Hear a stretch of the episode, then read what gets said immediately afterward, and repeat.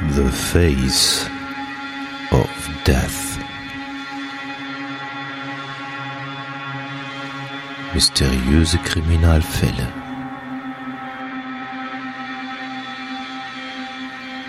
Der Podcast. The Face of Death.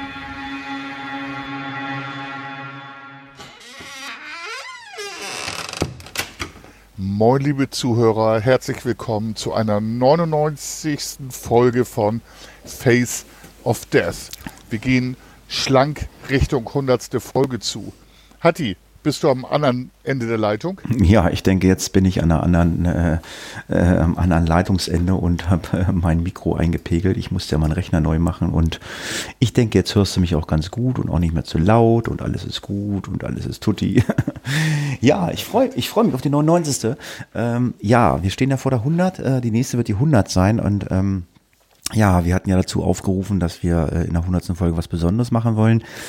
Ja, hat sich äh, äh, leider nicht so äh, in irgendeiner Art und Weise ähm, eingestellt, äh, dass wir äh, sagen, wir machen was Besonderes bei der hundertsten. Ähm, es sieht wahrscheinlich so aus, dass die hundertste äh, Folge ähm, der zweite Teil dieses Falles wird, weil der ist ziemlich lang und ähm, das wird dann unsere hundertste Folge, denke ich einfach mal. Ähm, zumindest ist das der Plan. So haben wir gesagt, wollen wir das machen, ne? Ja, genau. Oder wir reden halt viel, viel schneller.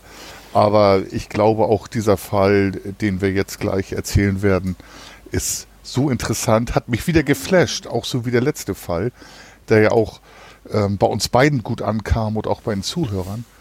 Ähm, ich glaube tatsächlich, hast du recht.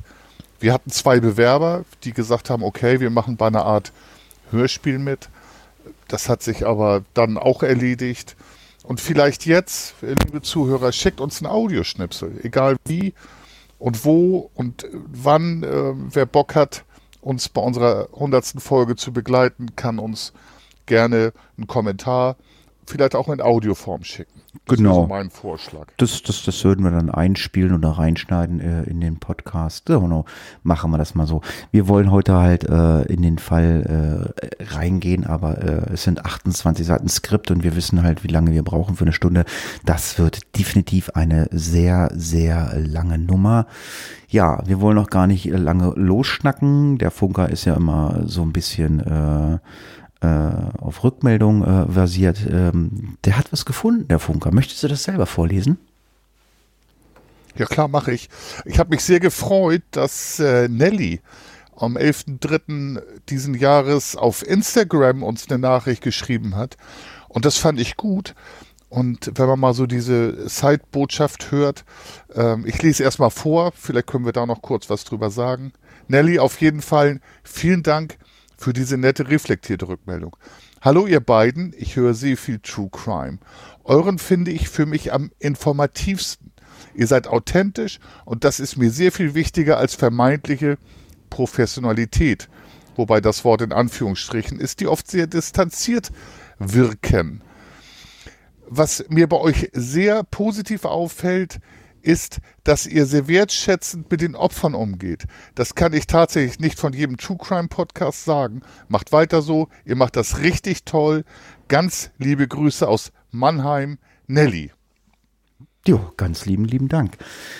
Ja, wenn das so rüberkommt, wenn wir mit den Opfern so umgehen, äh, ja, ist mir das gar nicht bewusst, aber ähm, ich das hat, glaube ich, auch was mit gesundem Menschenverstand zu tun. Ne? Ich meine, es sind Opfer, auch wenn wir sie nicht persönlich kennen und stellenweise schon zwei, 300 Jahre tot sind.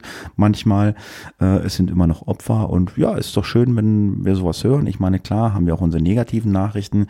Ja, auch die lesen wir natürlich. Äh, wir versuchen auch dran zu arbeiten. Und wenn Leute sagen, sie können sich das gar nicht anhören, ja gut, dann hören die diese Podcast-Folgen sowieso nicht mehr. Ähm, aber es gibt halt Leute, die hören immer halt immer wieder mal rein. Und äh, ja, wir sind halt auch keine Profis und wir machen es halt einfach äh, aus Lust an der Freude, ähm, nehmen kein Geld dafür. Wir haben zwar eine Amazon-Wunschliste, wo, glaube ich, jetzt einmal was für jeden kam. Auch ähm, die kann man äh, auf www.faceofdeath.de äh, gerne sich nochmal angucken, wenn, das, wenn einer sagt, Mensch, ähm, der Funker braucht was Süßes oder der Hatti braucht was zu trinken oder der Hatti braucht Gewürze zum Kochen. Ja, bitte, äh, freuen wir uns natürlich. Ja, freuen wir uns sehr. Aber auch das, was du gerade gesagt hast, eine ganz wichtige Sache. Offensichtlich, und Hatti, wir sprechen ja auch in den anderen Podcasts oder so miteinander, wenn das so rüberkommt, dass wir wertschätzend sind, freut mich das total. Und ich muss ganz ehrlich sagen, ich habe da nie drauf geachtet und freue mich insbesondere, dass jetzt mal so ein bisschen blinder Fleck von mir und sicherlich auch von dir erhellt wurde. Klasse. Ja, Danke, ja. Nelly. Ja, Lange Rede, kurzer Sinn, dann steigen wir auch gleich mal in den Fall hinein. Wer jetzt das ähm, Crime ABC ähm, vermissen wird, ähm, der wird merken, dass das Crime ABC, wie schon in irgendeiner der vergangenen Folgen, vom Funker ganz geschickt in den Fall eingebaut worden ist. Ähm, das heißt also nicht wie gewohnt am Anfang, sondern mittendrin im Podcast, weil äh, der Funker probiert ja immer ein äh, Crime ABC oder ähm, ein, sag ich mal, ein, eine Sache äh, zu finden, die auf den Fall passt. Äh, in diesem Fall ist es, glaube ich, korrigiere mich, Schizophrenie ist es, glaube ich, diesmal, ne? Ja, ganz genau. Haben wir reingebaut, liebe Zuhörer, achtet drauf. Ich wollte vorher noch mal ganz kurz, Hatti, ähm, auf die letzte Folge, die ja, wir richtig, genau. ohne dich machen durften. Ähm, für mich ungewohnt. Podcast kenne ich nur mit dir und auch mit voller Freude. Ich habe mit meiner lieben Jenny äh, ja die 98. Folge als Literaturpodcast-Folge gemacht und wir haben nette Rückmeldungen bekommen und wir haben uns jetzt entschlossen, ähm, also mit Hatti zusammen, äh, dass wir etwas mehr Literatur machen wollen, aber nicht im Face of Death. Wir werden das auslagern und äh, diese letzte Folge habe ich einfach testweise mal bei podcaster.de reingestellt. Das wird sich auch noch ändern. Und wir nennen uns Mord im Wort. Es hat uns sehr viel Spaß gemacht. Da wird es Folgen geben, wahrscheinlich im Vier-Wochen-Rhythmus. Aber das erstmal soweit. Hatti, vielen Dank, dass du da mitgemacht hast und auch jetzt uns noch Vorschläge machst, wo wir das veröffentlichen können, nämlich auf ISN. Radio. Ja, ja, das werden wir klären. Und äh, ich habe gerade mal äh, auf unsere äh, Homepage geguckt. Ähm, und äh, wir haben gerade ganz viel Döniken, Dön, äh, Döniken-Kram erzählt. Äh, wir haben das Food Special nicht nummeriert. Wir haben es Food Special Kriminalliteratur genannt. Äh, die letzte Folge war die 97 Alfred Pecker. Das heißt, das hier ist eigentlich, oder das wird die Food 98 Folge. Die äh, zweite Folge dann wahrscheinlich wird das dann die 99. Das heißt, wir können uns für die 100 dann doch noch was überlegen. Ähm, ja, äh, ist dir aber auch nicht aufgefallen. Ich habe das nämlich nicht nummeriert, eure Folge. Nee, die ist nicht nummeriert. Ich habe einfach heimlich mitgezählt. Ähm, ich nee, bin durchaus in der Lage. Aber, aber, aber es wird jetzt, aber es, aber das hier wird jetzt mit der 98 äh, fortlaufend gemacht. Das heißt dann, wenn wir, da, wir werden es definitiv wahrscheinlich so machen, das Ding äh, zweiteilen, äh, diese Podcast-Folge. Äh, das wird dann die 99. Dann können wir für die 100 dann doch noch äh, ein bisschen, äh, vielleicht finden wir ja noch irgendwas Interessantes. Ja, umso besser. Hatti, du bist ein Fox. So machen wir das. Jetzt Folge 98 somit. Ganz genau. Und damit es endlich losgeht, hören wir doch einfach erstmal in den Fall hinein. Jeffrey Lionel Damer war ein Serienmörder, dem von 17 gestandenen Morden auch 16 nachgewiesen werden konnten. Er ermordete in der Zeit von 1978 bis 1991 mindestens 16 junge Männer. Er lockte seine Opfer unter einem Vorwand in seine Wohnung betäubte sie und missbrauchte sie sexuell, um sie dann anschließend zu erwürgen, beziehungsweise auch anders zu töten, aber überwiegend zu erwürgen. Er nahm selbst an den Toten noch sexuelle Handlung vor und fotografierte die Zerstückelung der menschlichen Überreste. Ja, wie ich dieses Skript gelesen habe, habe ich gedacht, what? Von dem habe ich noch nie was gehört. Ihr werdet gleich hören, also äh, wir haben ähm, Ted Bundy hatten wir schon hier im Podcast und dann hatten wir, äh, ich weiß gar nicht, ob war John Wayne Gacy, das ist dieser Clown, glaube ich, ne? War das dieser Clown? Ich glaube, ne? Das war der Clown, ja. Mhm. Nee, hat man, glaube ich, noch nie, hat man noch gar nicht. Aber das sind so die, so, so die Bekannten. Aber dieser äh, Jeffrey Lionel Damer war mir überhaupt nicht bewusst und äh, ja, gehört zu einer der schlimmsten oder bekanntesten Serienmörder äh, des 20. Jahrhunderts. Schauen wir uns das Ganze mal an. Also wie gesagt, Dahmer zählt zu den weltweit bekanntesten Serienmörder des 20. Jahrhunderts und wirft oft in der Riege mit Ted Bundy, John Wayne Gacy, wie gerade angesprochen, und Richard, äh, Richard Ram Ramirez genannt. Der sagt mir auch nichts. Im Gegensatz zu vielen anderen Serienmördern bekundete er Reue für seine Taten, zeigte sich kooperativ, das werdet ihr später hören. Bei den polizeilichen Ermittlungen äh, räumte er auch Morde ein, die ohne sein Geständnis nicht aufgedeckt worden äh, wären. Also er hat die Leute dann halt auch gesagt, die und die habe ich noch umgebracht. Er betonte mehrfach, dass er die alleinige Verantwortung für, sein, für seine Taten trage und weder seine Eltern noch die Gesellschaft oder die Strafverfolgungsbehörden äh, die man ja auch äh, ganz gerne mal Ermittlungsfehlern unterstellt, äh, damit nichts zu tun haben und äh, die Schuld betrifft nur ihn alleine. Es gibt keine Mitschuldigen in diesem Fall. Ja, er hat die alleinige Verantwortung übernommen, wie du auch gesagt hast. Wobei ich mir nicht sicher bin, äh, dem Typen, ich habe ja auch viel Videos geguckt und es gibt auch eine Kurzserie, die in den Shownotes Notes festgehalten ist, ich glaube dem Typen irgendwie gar nichts. Aber zumindest ist es keiner, der sagt, alle anderen haben Schuld, ähm, sondern er nimmt die Schuld auf sich. Was da seine Beweggründe sind, weiß ich nicht. Er wurde am 21. Mai 1965 im Evangelical Deaconess Hospital in Milwaukee, Wisconsin, geboren. Er hatte noch ähm, einen weiteren Bruder, und seine Eltern waren Joyce Annette, geborene Flint, und Lionel Herbert Damer.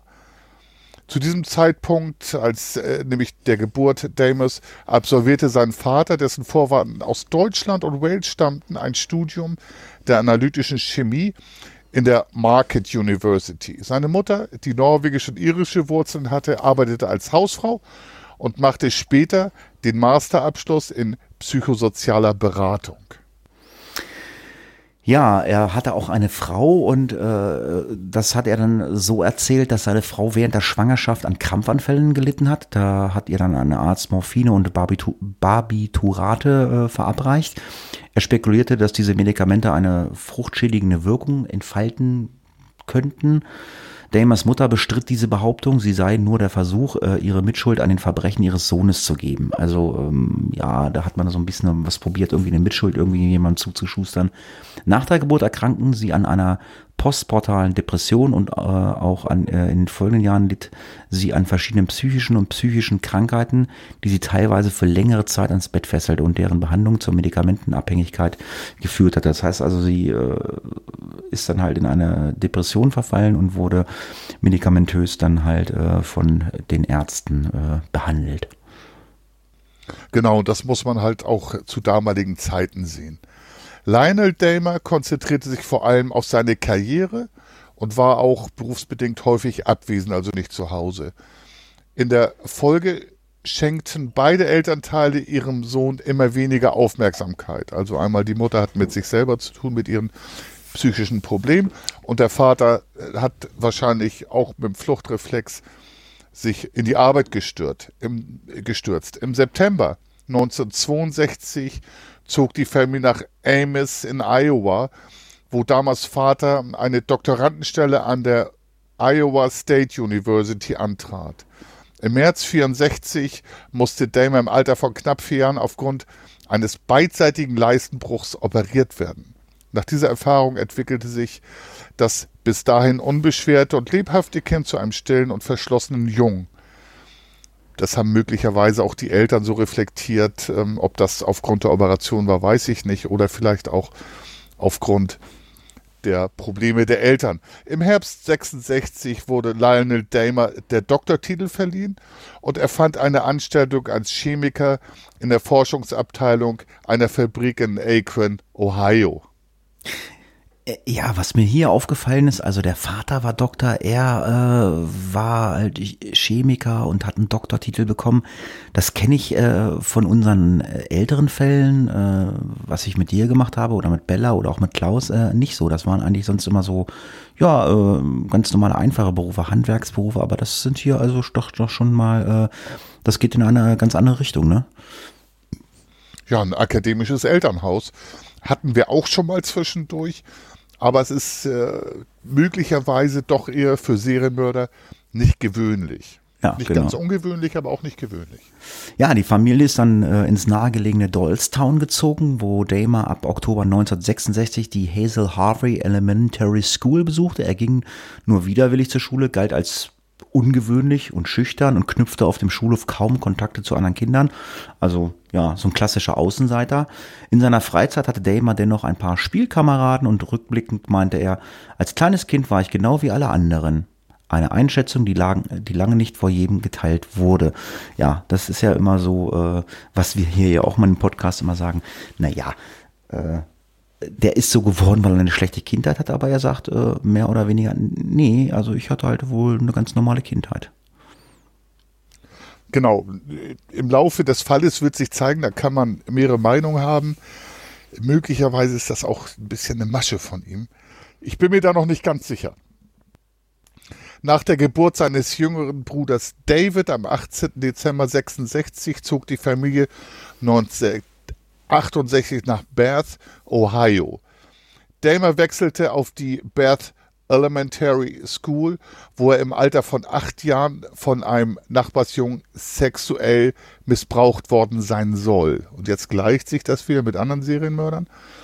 Ähm, sexuelle Erfahrung auch äh, im äh, frühen Kindesalter. Was aber später sowohl von Lionel als auch Jeffrey Dahmer selbst dementiert wurde. Im Jahr 1970 verbrachte seine Mutter aufgrund von schweren Angstzuständen mehrere Wochen in einer psychiatrischen Klinik. Die von Beginn an schwierige Ehe der Damers, Ehe der Damers wurde dadurch schwer belastet und begann in die Brüche zu gehen. Das hatten wir auch schon gesagt eingehend. Damer musste häufig miterleben, wie es zwischen seinen Eltern zu heftigen Auseinandersetzungen kam, die tatsächlich auch mehrere Male von der Polizei geschlichtet werden musste. Also man kann sich vorstellen, was da im Hause Damer stattfand. Ja, er hat sich dann auch immer wieder äh, eingeredet, dass der schlechte Gesundheitszustand seiner Mutter äh, seine Schuld war und dass daran äh, auch dann die Ehe gescheitert ist, dass äh, die dann in die Brüche ging.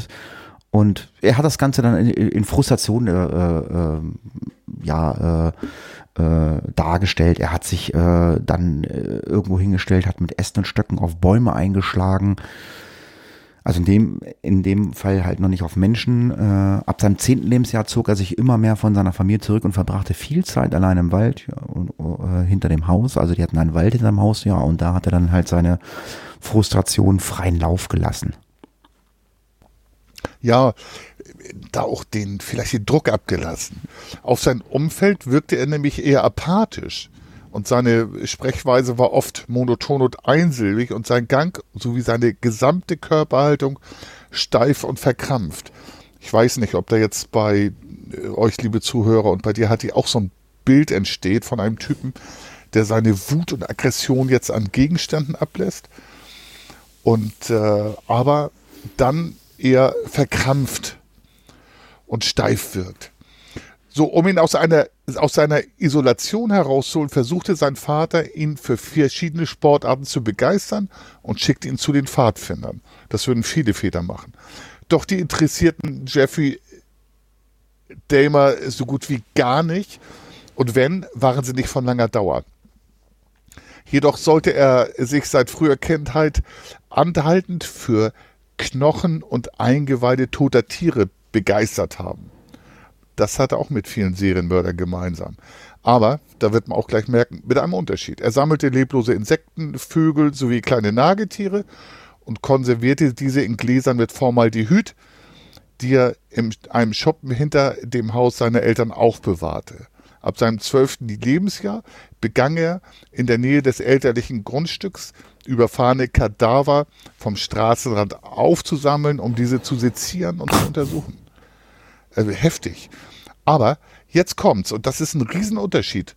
Ähm, ob das nun stimmt, aber so haben die Quellen gesagt. Im Gegensatz zu vielen anderen Serienmördern soll es ihm aber kein Vergnügen bereitet haben, Tiere zu quälen oder sie selbst zu töten. Mit seinen Haustieren zum Beispiel ging er nämlich liebevoll um. Das werden wir auch noch erfahren im weiteren Verlauf. Ja, wenn man sich das jetzt mal so anguckt, also mit Beginn der Pubertät entdeckte Damon nämlich dann seine Homosexualität. Er verheimlichte seine sexuelle Orientierung jedoch insbesondere gegenüber seinem Vater, der das mit Sicherheit nicht akzeptiert hätte. Homosexualität war damals auch gesellschaftlich nicht akzeptiert und auch heutzutage gibt es noch Toleranzschwierigkeiten. Hierbei kann sicherlich zwischen großen Städten und eher durch die Demokraten geprägte Gebiete unterschieden im Gegensatz zu ländlichen geprägten republikanischen regierten Gebieten sprechen. Im Juni 2020 entschied das oberste Gerichtshof der Vereinigten Staaten im Fall Boyster Clayton County, das Artikel ähm, äh, 7 des Civil Rights Act von 1964, der explizit Diskriminierung aufgrund des Geschlechts verbietet. Auch vor Diskriminierung aufgrund der sexuellen Orientierung oder der geschlechtlichen Identität. Also erst zwei, zwei, also letztes Jahr erst. Ja, genau. Letztes Jahr wurde erst, ich muss den richtigen Begriff finden, da muss ich auch drum kämpfen, äh, wurde halt die Homosexualität einfach als Normalität auch gerichtlich anerkannt. Die New York Times schrieb, dass sich das Urteil, also äh, der Diskriminierung Homosexueller, nur auf die Diskriminierung am Arbeitsplatz konzentriere. Rechtswissenschaftler sagen allerdings, dass ähm, man von einem erweiterten Schutz der Bürgerrechte im Bereich Bildung, Gesundheitswesen, Wohn- und anderen Bereichen ähm, sprechen könne. Also wir reden davon, dass Homosexualität im Jahre 2020 erst, ähm, ich sag mal, eine gewisse Anerkennung fand. So, aber jetzt ging es weiter. Mit 14 Jahren habe Damer erste Gewaltfantasien gehabt, in denen er die Kontrolle über komplett unterwürfige oder bewusstlose Männer gehabt habe. Diese Fantasien intensivierten sich im Laufe der Zeit, das ist auch normal, mit der Pubertät und nach der Pubertät und sollen schließlich auch in seiner Fantasie nekrophile Handlung, also sexuelle Handlung an Leichen und die Zerstückelung von Leichen beinhaltet haben. Jeffrey Dahmer selbst beschrieb seine damalige Situation mit den Worten, es wurde einfach schlimmer und schlimmer. Ich wusste nicht, wie ich jemand davon erzählen sollte. Im Alter von 15 Jahren habe er dann begann, begonnen, seine Fantasie auch umzusetzen, beziehungsweise hat versucht, das in die Tat umzusetzen. Ja, also er hat sich mit einem Baseballschläger auf die Lauer gelegt, um einen Jogger regelmäßig am Haus der Damers äh, bewusstlos zu schlagen. Da lief er halt immer vorbei und hat sich dann anschließend an ihn vergangen. Der Jogger kam an jeden, an jeden Tag aber nicht vorbei, weshalb er seinen Plan unverrichteter Dinge aufgegeben hat. Ab 1974 besuchte er die Reverie High School in Richfield. Jeffreys Dahmer war wohl überdurchschnittlich intelligent. Ihm wurde ein IQ von 117 bis 145 nachgesagt. Dennoch waren seine Noten eher durchwachsen, also äh, durchschnittlich. Ja, bis jetzt war das halt Fantasie, also er hat sich vorgestellt, er haut den mit dem Baseballschläger um. Ähm, und wo es umsetzen wollte, kam der Typ halt nicht vorbei. Ähm, und das haben auch einige Serienkiller gemeint. Er war Mitglied in der Schulband, spielte Tennis in der Schulmannschaft und arbeitete für die Schülerzeitung. Er galt trotzdem bei seinen Klassenkameraden und Mitschülern als Einzelgänger und Sonderling, der keine engen Freunde hatte und teilweise auch gemobbt wurde. Also das kann sich, glaube ich, jeder aus Film vorstellen, wie sie dann so in der Mensa, also wenn sie essen wollen, wie dann solche Menschen, Jungs gemobbt werden von den größeren und stärkeren. Für einige Zeit gelang es ihm durch das Vortäuschen spastischer und epileptischer Anfälle und Streiche die Aufmerksamkeit seiner Mitschüler auf sich zu ziehen, so dass es sogar einen Damer Fanclub gab. Oder es hat sich der Begriff Doing a Fa äh, Damer einen auf Damer machen bedeutet das. Also ich, ich mache mal einen auf den Damer, ähm, äh, diesen Begriff zu etablieren. Und der war dann an der Schule der Inbegriff für albernes und seltsames Verhalten. Ja, und äh, das wurde dann aber ein bisschen schlimmer. Und zwar im Jahre 1976 haben die Klassenkameraden dann gemerkt, dass er kiffte und äh, sich regelmäßig vor und während des Unterrichts mit hochprozentigem Alkohol betrank von, den Mitsch äh, von einer Mitschülerin darauf angesprochen, antwortete Damer, dass der Alkohol seine Medizin ist. Bereits mit 14 Jahren hatte er heimlich mit dem Trinken begonnen und dadurch erkennbar an Gewicht zugelegt. Seine Eltern und Lehrer schienen äh, jedoch wenig bis keine Notiz von seinem Alkohol- und Drogenkonsum zu nehmen. Mit seiner höflichen und respektvollen Art wahrte er bei Erwachsenen den Anschein von Normalität. Also er hat das relativ gut überspielt. Während einer Klassenfahrt nach Washington DC gelang es ihm, mit nur einem Anruf für sich und seinen Klassenkameraden eine spontane Führung durch das Büro des Vizepräsidenten der Vereinigten Staaten zu erhalten, bei der er nicht nur Walter Mondale, sondern auch den zufällig ebenfalls anwesenden Publizisten Art Buchwald persönlich kennengelernt hat. Ja, also da merkt man, ähm, Erwachsene äh, konnte er beeindrucken und beeinflussen und sogar was für seine Peer Group ähm, herausholen. Und zu Ort Buchwald kommen wir auch noch. Jetzt geht's weiter mit der Ehe der Eltern. Ähm, die war im August 77 endgültig zerrüttet. Joyce Damer erwirkte ein gerichtliches Kontaktverbot gegen ihren Ehemann. Darauf zog, zog Lionel Damer in das nahegelegene Motel oder in ein nahegelegenes Motel. In den folgenden Monaten wurden Damers Familienleben von dem laufenden Verscheidungsverfahren seiner Eltern und dem Streit um das Sorgerecht für seinen noch minderjährigen Bruder geprägt. Als Jeffrey im Jahre 1978, nämlich im Juni, seinen Schulabschluss machte, hatten sich die meisten Mitschüler bereits aufgrund seiner Trinkerei von ihm abgewandt. Also jetzt kehrt sich das um. Ähm, ist jetzt nicht mehr Kult, sondern äh, ich sag mal so das Gegenteil davon. Kurz darauf zog seine Mutter mit seinem Bruder zurück nach Wisconsin. Damer wohnte fortan allein in seinem Elternhaus. Der Kontakt zu seinem, seiner Mutter brach bis auf ganz wenige Telefonate und ich glaube, die haben sich zweimal besucht, also seltene Besuche ab und äh, lebte erst nach seiner Verhaftung, nachdem er festgenommen wurde, im Jahre 1991 wieder auf. Ja, aber irgendwann ging es dann, äh, worum es hier in diesem Fall geht, mit dem Morden los. Und das Ganze ging los kurz nach seinem 18. Geburtstag. Und zwar am 18. Juni 1978 nahm er den gleichaltrigen Stephen Hicks per Anhalter mit und hat ihn eingeladen, mit ihm ein paar Bierchen zu trinken. Als Hicks nach einiger Zeit aufbrechen wollte, schlug Damer ihm mit einer Hantel bewusstlos. Danach strangulierte er Hicks bis zum Tode und masturbierte, während er sich an der Leiche verging.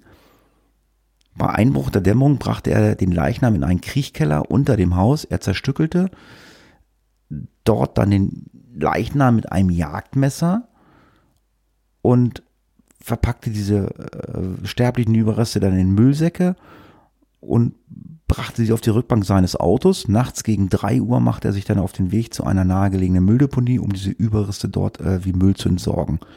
Also ich finde das schon sehr krass, was er da gemacht hat und alleine mit einem Jagdmesser das zerstückelt zu haben, ähm, das muss doch verdammt lange gedauert haben. Ich meine, ein Jagdmesser mag scharf sein, aber ich hätte gedacht, ja, oder was weiß ich, wie man ähm, Sachen schnell zerstückelt. Äh, Hackebeil, Säge, ich weiß es nicht, aber ein Jagdmesser fand ich schon, hm. Aber es hat wohl funktioniert. Ja, irgendwann funktioniert. Also mit dem Jagdmesser, ich habe da mal eine Geschichte, die ich wirklich erlebt habe, einen Kopf abzutrennen mit dem Küchenmesser oder auch eine Leiche zu zerstücken mit dem Jagdmesser. Das, was du gerade gesagt hast, das dauert irre lang und ähm, zeigt auch, was für einen Charakter dieser Damer hat. Und jetzt erinnern wir uns, es war die erste Leiche. Jetzt folgt, warum Damer vielleicht hätte erwischt werden können und es bei dieser ersten Leiche hätte bleiben können. Er war ja auf dem Weg zu einer Mülldeponie. Auf halber Strecke wurde er von einer Polizei Mittellinie gefahren ist. Das, was man sich vorstellen kann. Verdacht der Trunkenheit, ist über die Mittellinie gefahren oder eine Ordnungswidrigkeit.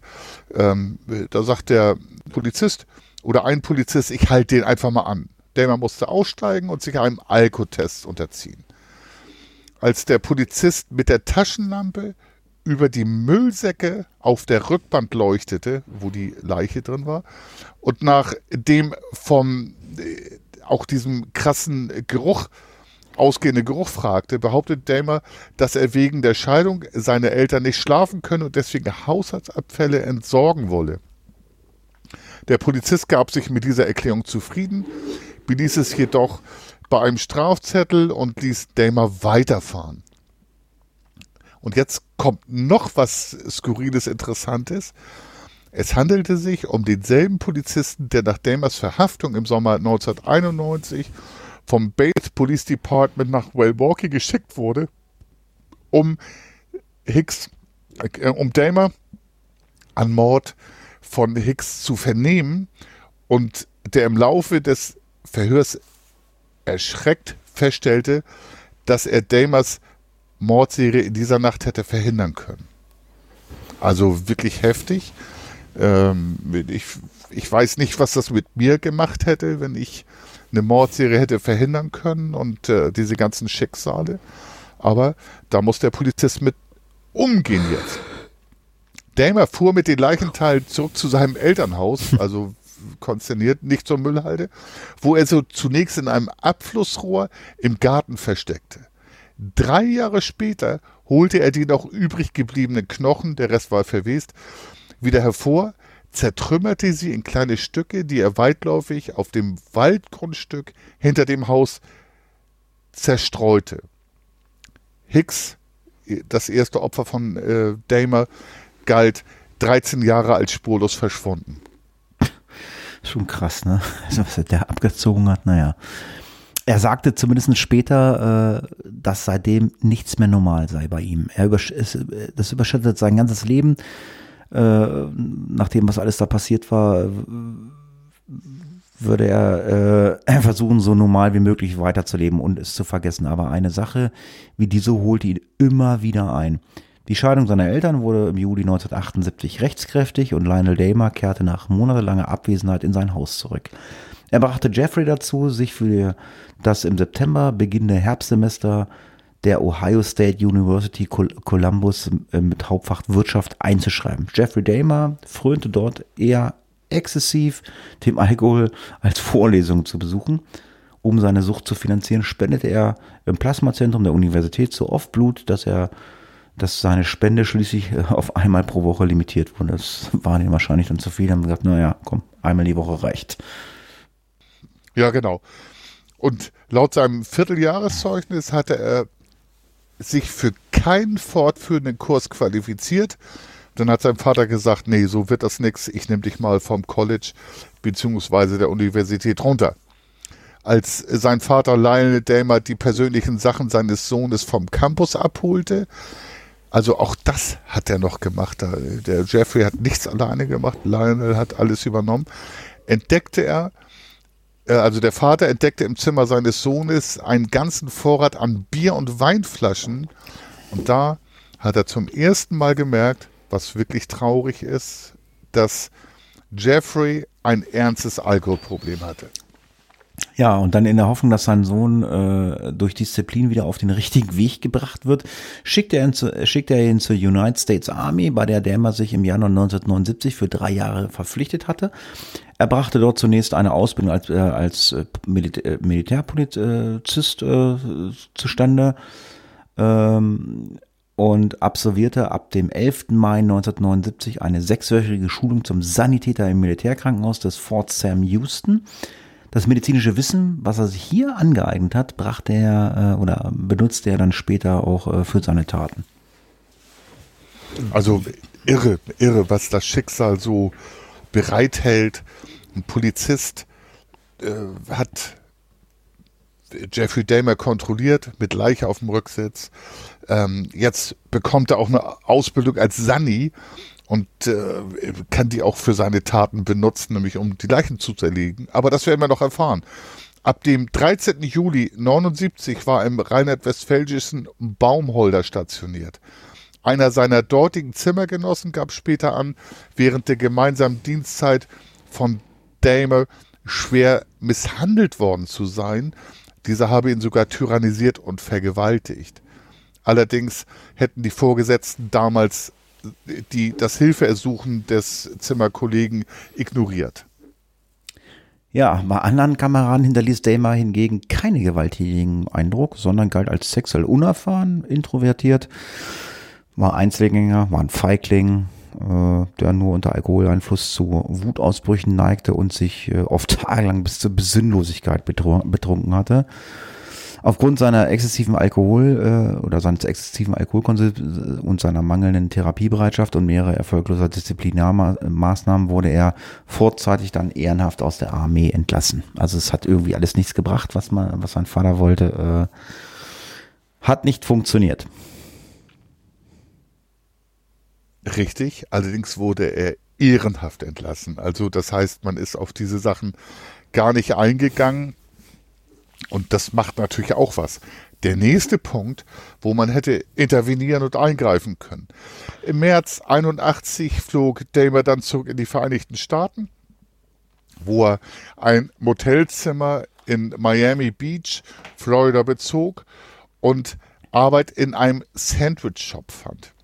Da er seinen Lohn fast ausschließlich in Alkohol investierte, passt natürlich, konnte er sich das Motel bald leider nicht mehr leisten. Und leider, er hat es ja selber verursacht.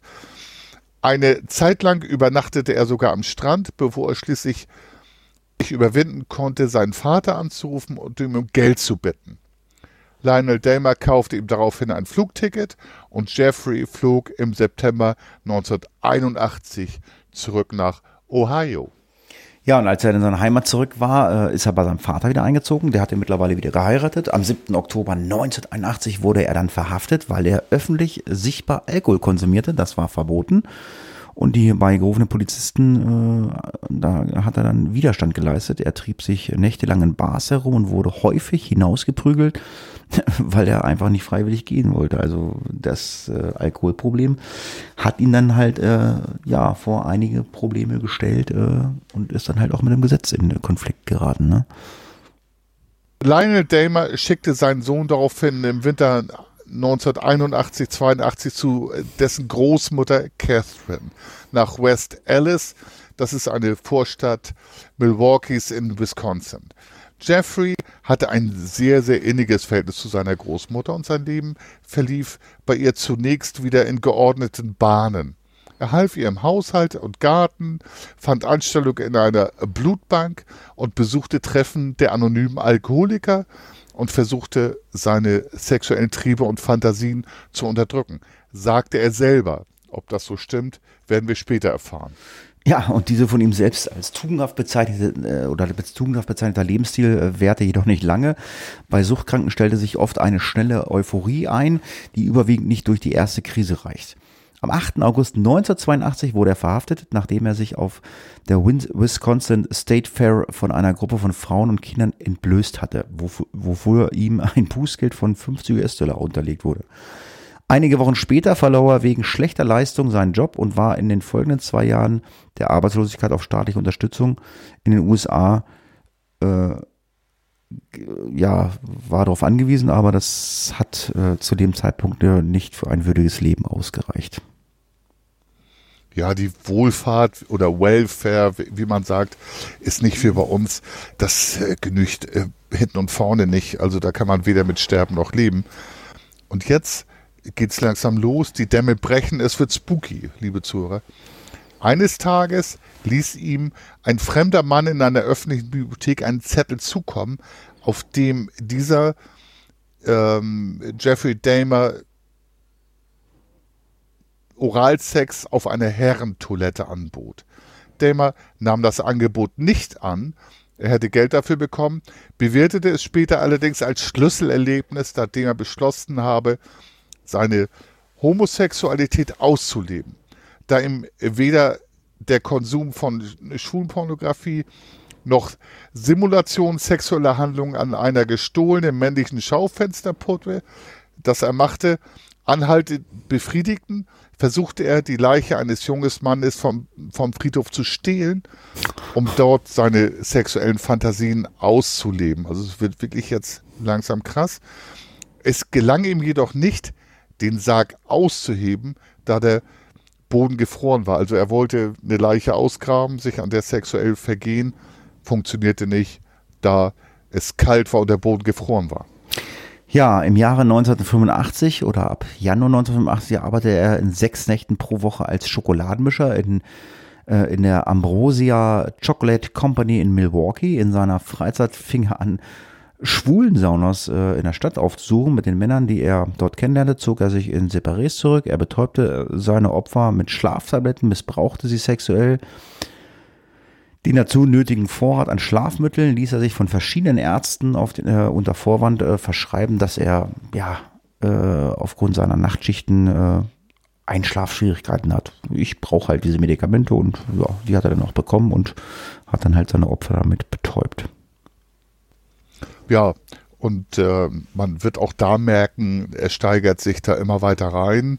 Am Anfang äh, in der Regel waren das ja einvernehmlich sexuelle Handlungen, aber er hat dann diesen Kick gebraucht, dieses Opfer, naja, ich sag mal, nicht würdelos, aber halt äh, willenlos zu erleben, na, damit auch würdelos. Bei mehreren Gelegenheiten befriedigte er sich in der Öffentlichkeit selbst und wurde am 8. September 1986 von zwei zwölfjährigen Jungen angezeigt, die unfreiwillig Zeugen eines dieser Vor äh, sich selbst befriedigt, sich einen runtergeholt in der Öffentlichkeit und ist dabei gesehen worden. Darauf wurde er wieder verhaftet und ähm, dann wegen unzüchtigen Verhaltens angeklagt. Aber er hat zu seiner Verteidigung behauptet, dass er sich unbeobachtet gefühlt hatte und lediglich urinieren wollte. Die Anklage wurde daraufhin auf Disorderly Conduct reduziert. Das heißt also ähm, eine ungebührliche ähm, Handlung.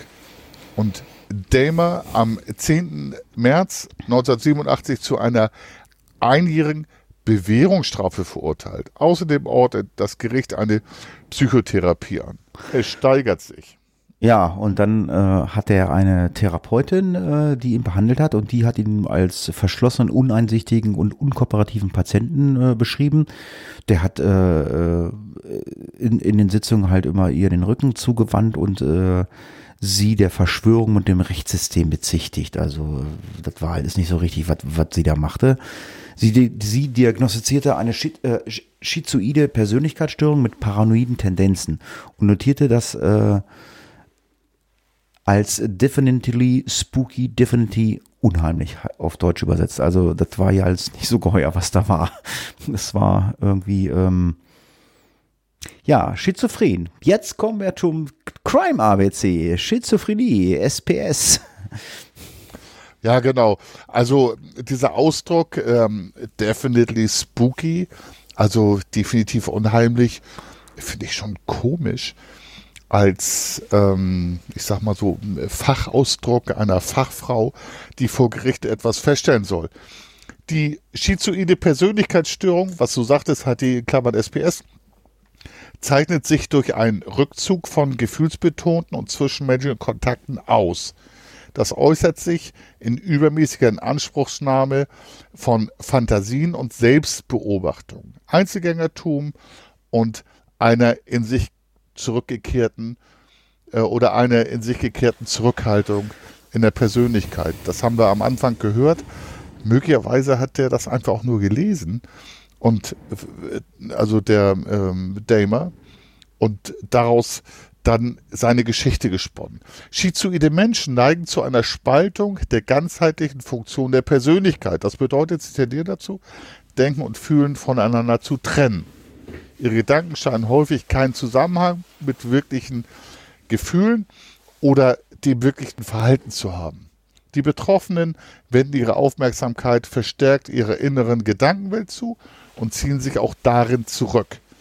Dadurch wird der Kontakt zur Außenwelt sowie auch zum eigenen Körper und zum eigenen Gefühlsleben unterbrochen.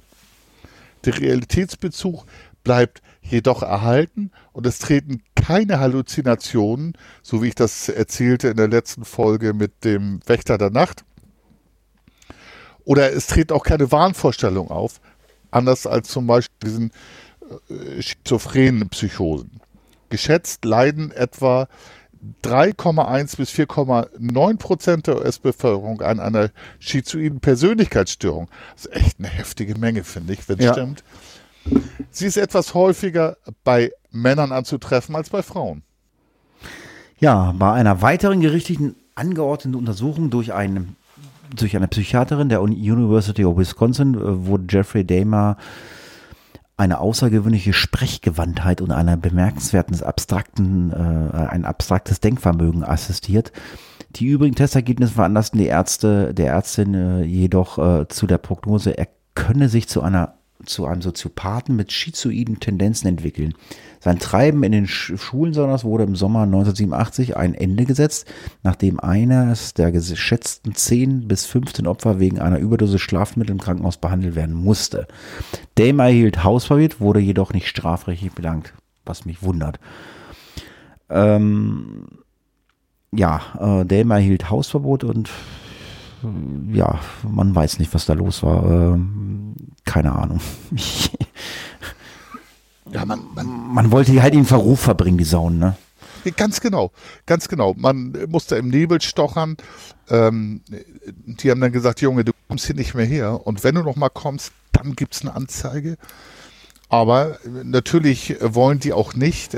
Wir erinnern uns gleich, oder ich erzähle gleich was über die Homosexualität und den Ruf solcher Saunen in den USA. Man will den Ruf nicht besudeln, so wie du es gerade gesagt hast wir hatten ja schon gesagt, dass Homosexualität in den USA keinen besonders positiven Ruf hatte. Deshalb äh, verlagert er seine Aktivitäten nun auf schwulen Bars und Nachtclubs in der Stadt. An den Wochenenden nahm er sich oft ein billiges Hotelzimmer oder Motelzimmer, wo er im Laufe der Zeit mindestens sechs Männerbekanntschaften mitnahm. Also es hat sich jetzt verlagert von der Sauna von diesen Clubs in äh, Bars und Nachtclubs und in billige Motel- und Hotelzimmer. Auch hier betäubte er die Männer und missbrauchte sie sexuell. Bis dahin hat er aber noch keinen weiteren getötet. Ja, bei diesen Gelegenheiten verbrachte er zudem viel Zeit damit, äh, Herzschlag und andere Organgeräusche seiner bewusstlosen Opfer zu lauschen. Also das ist jetzt schon ein bisschen krank, finde ich. Ein Verhalten, das er später auch bei seinen Mordopfern praktizierte. Er wollte wohl hören und wahrnehmen, wie das Leben äh, aus seinen Opfern entwich. Ende November 1987 besuchte Dahmer den Club äh, 219 in Milwaukee, wo er mit dem 25-jährigen Stephen Tuyomi ins Gespräch kam. Mit ihm fuhr Damer in seinem Taxi zum äh, Ambassador Hotel, wo sie auf Damers Zimmer eine Flasche Rum geleert haben und ja, einvernehmlichen äh, Sex hatten. Trotzdem betäubte er ganz seiner Gewohnheit nach äh, danach äh, den to Tomis mit Schlaftabletten und missbrauchte dann sein Opfer nochmals sexuell. Also erst einvernehmlicher Sex, dann aber, nee, ich muss ihn äh, betäuben und Sex mit ihm haben, weil das war ja so sein, sein Ritual, nenne ich mal. Ja, und äh, als Dame am nächsten Morgen erwachte, lag dann angeblich Tuomos Leiche mit eingeschlagenem Brustkorb neben ihm. Dämer konnte sich aber an gar nichts erinnern, zumindest hat er das so gesagt.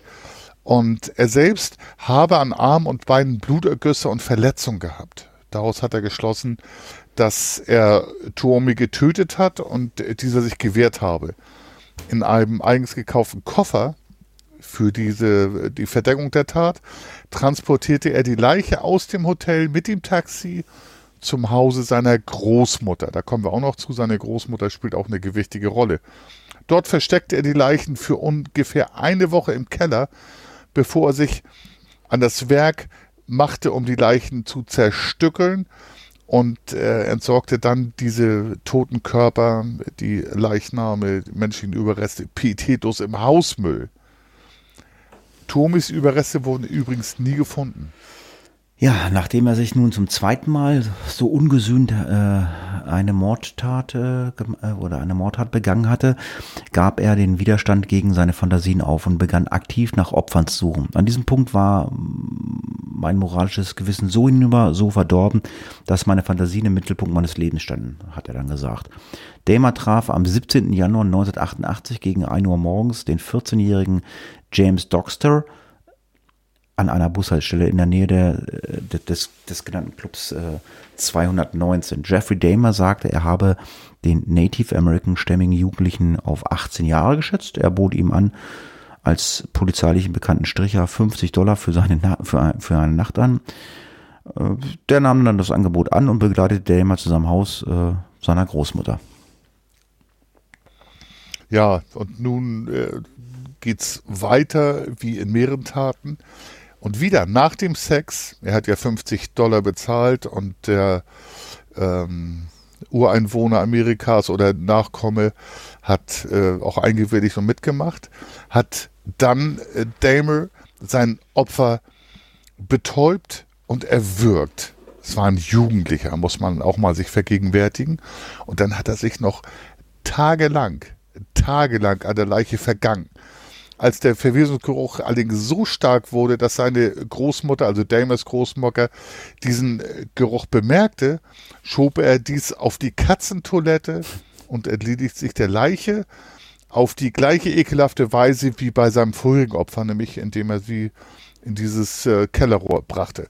Am 27. März 1988 lernte Damer den 23-jährigen Richard Guerrero in der Phoenix Bar in Milwaukee kennen und lockte auch diesen mit diesem 50-Dollar-Angebot für eine Nacht in das Haus seiner Großmutter. Also seine, das Haus seiner Großmutter, die auch in diesem Haus war. Diese schlief friedlich, als Jeffrey Damer diesen Guerrero in sein Schlafzimmer, in seinem Schlafzimmer erwürgte und seine perversen sexuellen Fantasien an der Leiche auslebte, wie auch zuvor an äh, Suomi und dem anderen Opfer. Ja, und nach dem Frühstück mit seiner Großmutter brachte er dann den leblosen Körper in den Keller, wo er ihn dann wieder zerstückelte und auch wieder mit dem Hausmüll entsorgte. Während seine Oma Catherine Damer den Sonntagsgottesdienst besuchte.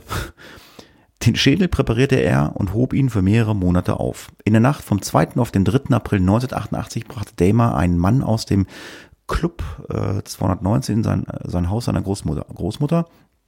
Der Mann erwachte zwei Tage später im Krankenhaus. Seine letzte Erinnerung war, dass er Damers Kaffee getrunken hatte und dann hat er das Bewusstsein verloren. In seinem Blut waren keine Rückstände eines Betäubungsmittels zu, äh, festzustellen und äh, sein Körper hat auch keine Spuren auf äh, eine Vergewaltigung äh, gehabt. Der Mann erstattete dennoch Anzeige gegen Damer, da ihm Schmuck und Geld gefehlt hatte. Ja, wir erinnern uns ja noch an die K.O.-Tropfen, ähm, die bauen sich dann ab, auch im Blut. Deshalb hat man möglicherweise keine Rückstände festgestellt. Und äh, ja, was da mit der Vergewaltigung war, das kann ich nicht sagen, aber merkwürdige Zufälle.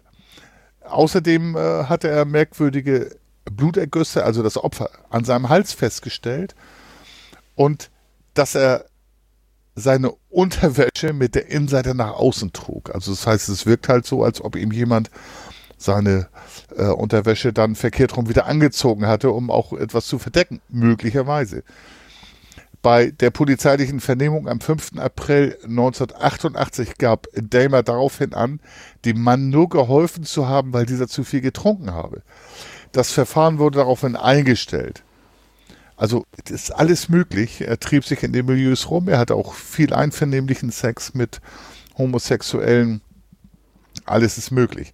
Nach seiner Verhaftung im Juli 1991 räumte er jedoch ein, den Mann betäubt und missbraucht zu haben. Er habe ihn jedoch nicht getötet, weil seine Großmutter dessen Anwesenheit bemerkt habe. Also wir erinnern uns, alles fand im Haus der Großmutter statt und sie hat wohl mitgekriegt, dass dieser Mann sich im Haus befand. Catherine Damer beunruhigt die, die nächtlichen Aktivitäten und der Alkoholkonsum ihres Enkels zunehmend. Sie war sehr christlich, ging jeden Sonntag in die Kirche, betete jeden Abend und äh, da fällt ihr das besonders auf. Die Familie legte Jeffrey Dahmer deshalb nahe, sich lieber eine andere Wohnung zu suchen und seine Oma in Ruhe zu lassen. Ja, er hat dann ein Apartment in der 24. Straße in Milwaukee bezogen. Am Nachmittag des 26. September 1988 sprach er einen 13-jährigen Jungen laotischer Herkunft auf der Straße an der ihm für 50 US-Dollar in seine Wohnung folgte und mit nacktem Oberkörper für Polaroid-Fotos posierte. Als Dahmer den Jungen un unsittlich berührte, verließ dieser fluchtartig die Wohnung und meldete diesen Vorfall dann der Polizei. Ja, es steigert sich jetzt einfach. Die Opfer ekligerweise werden immer jünger, 13 Jahre jetzt. Aber was eine feste Größe ist, sind die 50 Dollar. Damer wurde daraufhin festgenommen und am 30. Januar 1989 von einem Gericht in Milwaukee wegen sexuellen Übergriffs und der Verführung eines Minderjährigen zu einer Haft in einer Besserungsanstalt mit anschließend fünfjähriger Bewährung verurteilt. Also er musste ein Jahr in Haft. Der Richter bewilligte ihm äh, für die Dauer der Haft täglich Freigang, damit er weiterhin seinen Job, hat die, du hast ja erzählt, in der Schokoladenfabrik nachgehen konnte. Die Zeit bis zu seinem Haftantritt verbrachte Damer auf freiem Fuß. Er zog aus dem Apartment in der 24. Straße aus und kehrte also wirklich perverser, ich, ich sag mal das Wort pervers, zurück zu seiner Großmutter nach West Alice, die ihn dann doch wieder bei sich aufnahm. Ja, und an dieser Stelle äh, denke ich mal, werden wir den ersten Teil dieses Falles beenden und wir hören dann in der 99. Folge weitere Opfer, die äh, Damer äh, dann noch umgebracht hat oder mit denen er noch Sex hatte. Und ich denke mal, das war jetzt eine gute Stunde und ihr könnt euch auf eine weitere Folge von diesem wirklich kranken Menschen ja freuen, wie auch immer man das bezeichnen mag. Ich denke, ähm, fürs Erste ist das erstmal genug und äh, man lässt das erstmal alles so ein bisschen sacken, oder? Ja, das ist definitiv genug Stoff, hat die und äh, denke mal, dass wir dann auch irgendwann weitermachen und das Crime ABC dann auch im zweiten Teil ist. Äh, ist nicht das Crime ABC, das Krimi-Rätsel im zweiten Teil bearbeiten. Ja, ich sage an dieser Stelle vielen Dank fürs Zuhören. Freut euch auf die 99. Folge. Ich sage Tschüss, macht's gut, bis zum nächsten Mal. Und wie immer hat der Funker das letzte Wort. Ja, und der Funker sagt, er hat nie das letzte Wort. Ich finde, dieser Fall hat mich echt bewegt, ähm, teilweise angeekelt, äh, teilweise auch ähm, fasziniert, welche Zufälle das Leben beinhaltet, nämlich man hätte ihn fast kriegen können. Und ich denke mal, äh, freut euch auf den zweiten Teil dieses Falls, beziehungsweise seid gespannt. Ja, an dieser Stelle, tschüss, macht's gut. Tschüss. Case closed.